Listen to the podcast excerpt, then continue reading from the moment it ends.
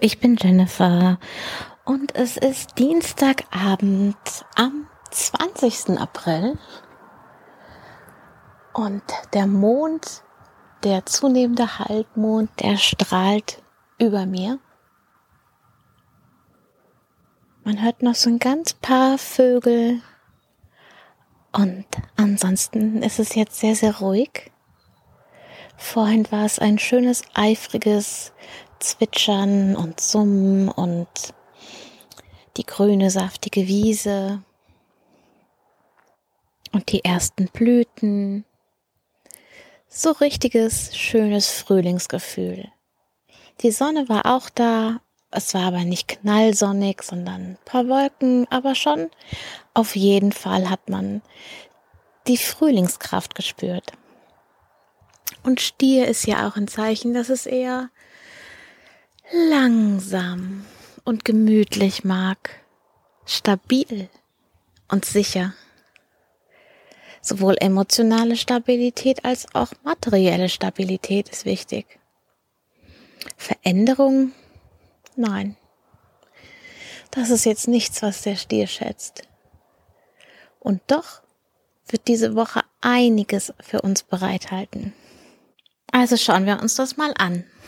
Also, wir befinden uns im Widder-Mondzyklus. Wir hatten letzte Woche den Neumond und diese Woche haben wir den ersten Viertelmond. Das ist der zunehmende Halbmond. Und das Prinzip von dem zunehmenden Halbmond ist Aktion.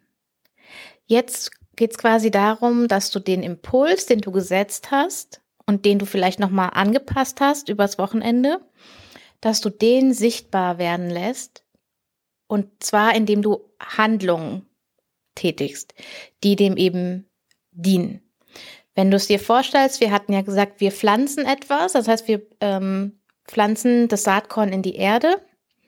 Es wurzelt dann, wenn wir den, den ersten Sichelmond haben. Und mit dem zunehmenden Halbmond sehen wir dann quasi so langsam den ersten Spross aus der Erde kommen. Und der wächst dann langsam und wird zum Vollmond zur Blüte. Und in dieser Wachstumsphase sind wir jetzt. Und dieser erste Viertelmond fand in den fixen Zeichen Stier und Löwe statt. Das heißt, wir können hier etwas etablieren. Zum Beispiel eine neue Routine, die dir dann wieder mehr Stabilität gibt. Mit dem Zeichen Löwe involviert geht es auch um Selbstliebe und Selbstausdruck, um deine eigene Kraft. Und du kannst dich natürlich am besten ausdrücken, wenn du dich sicher fühlst, wenn du weißt, dass das Fundament, der Raum, der um dich ist, dass der ähm, stabil und sicher ist.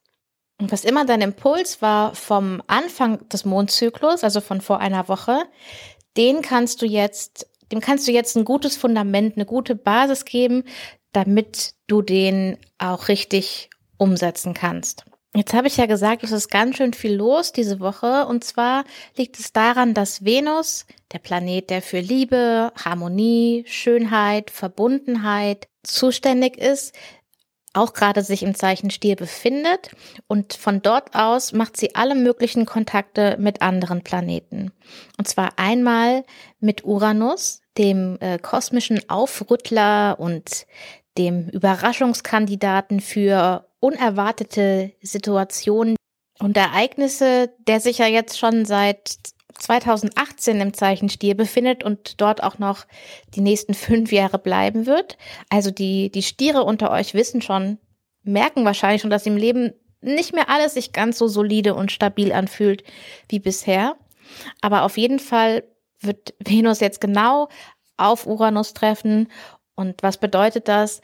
Es gibt möglicherweise Spannungen in Beziehungen, unerwartete neue Treffen, unerwartete Entwicklungen, was Beziehungen betrifft. Und Freiheitsdrang, der im Rahmen von einer Beziehung ja auch irgendwie aufgefangen werden muss. Und dann wechselt Mars das Zeichen vom Zeichen Zwillinge in das Zeichen Krebs.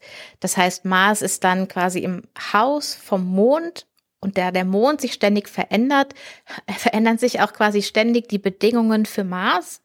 Und das kann dann dazu führen, dass wir eher launisch sind, dass wir eher schneller in eine Verteidigungsposition gehen, wenn wir uns emotional angegriffen fühlen, dass wir uns potenziell auch schneller angegriffen fühlen und da dann auch nicht die diplomatischste aller Haltungen einnehmen können. Also davor ähm, bist du jetzt gewarnt, dass das sein kann. Und was du machen kannst, falls du in eine Situation gerätst, in der du dich angegriffen fühlst oder in der dein Gegenüber sich offensichtlich angegriffen fühlt, versuch ruhig zu bleiben und versuch einen Moment Zeit zwischen das, was passiert und deine Reaktion zu bringen. Wenn du nicht direkt aus dem Affekt zurück antwortest oder wenn du Gelegenheit hast, kurz zu reflektieren und sagen, ah, okay, der andere fühlt sich jetzt angegriffen oder auch ich fühle mich jetzt gerade angegriffen, dann kannst du die Situation entschärfen und anders damit umgehen. Du kannst dich auch der Situation entziehen, das ist total legitim. Zu sagen, okay, ähm, jetzt hier Stopp, wir reden später weiter, wenn sich die Gemüter wieder beruhigt haben. Und was du auch noch tun kannst, generell, damit du erstmal aus einem ruhigeren Punkt ähm, agieren kannst, ist, sich wirklich um dich selbst und dein Wohlbefinden zu kümmern, so dass du für dich eine gute Basis hast. Und das hängt dann total von dir ab, was du brauchst, um dich wohlzufühlen, als wichtigstes. Zum Beispiel, wenn du morgens Zeit brauchst, um wach zu werden, dann sorg dafür, dass du die Zeit auch hast. Wenn du selbstgekochtes Essen brauchst, dann sorg dafür, dass du dir die Zeit nimmst, um dir was zu kochen. Schau, dass du ausreichend Schlaf bekommst, wenn es möglich ist. Schau, dass du ähm, irgendwas machst, wo du dir selber was Gutes tust, in die Wanne gehst ähm, eine Massage gönnst. Stier ist ja ein sehr sinnliches Zeichen im Sinne von ähm, mit den Sinnen erfahren. Und dazu gehören alle Sinne, also sehen, riechen, fühlen, schmecken, sehen, riechen, fühlen, schmecken, äh, hören.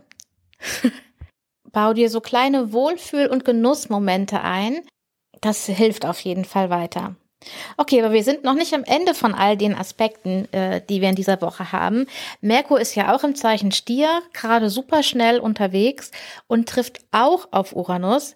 Merkur und Uranus, Merkur ist ja der Götterbote, ähm, der für Kommunikation, für unsere Gedanken, unseren Geist äh, ein bisschen zuständig ist. Und wenn der auf Uranus trifft, dann kann das ziemlich geniale Einfälle sein, Geistesblitze, äh, Erkenntnisse, spontane Einsichten. Und die nehmen wir dann gleich mal mit in die nächsten Aspekte, nämlich Venus und Merkur in einem Spannungsfeld zu Saturn. Und das kann dann so ein Moment sein, wo wir zweifeln, wo unser Pflichtgefühl total stark ist und im Kontrast steht zu dem Freiheitsdrang, den wir vorher hatten, wo wir ähm, keinen Weg sehen, wie wir aus der Situation rauskommen, weil wir uns gedanklich so fixieren auf einen Punkt ähm, Im Positiven kann es aber auch sein, dass wir eben erwachsen mit einer Situation umgehen und zumindest versuchen, da konstruktiv einen Weg finden zu wollen. Und das Gute ist, dass uns das auch gelingen kann, denn dann treffen sich Merkur und Venus genau und das ist wiederum ein sehr schöner und positiver Aspekt, wo man ähm, Kompromisse finden kann, wo man sich gegenseitig wertschätzt eine gute Zeit miteinander hat.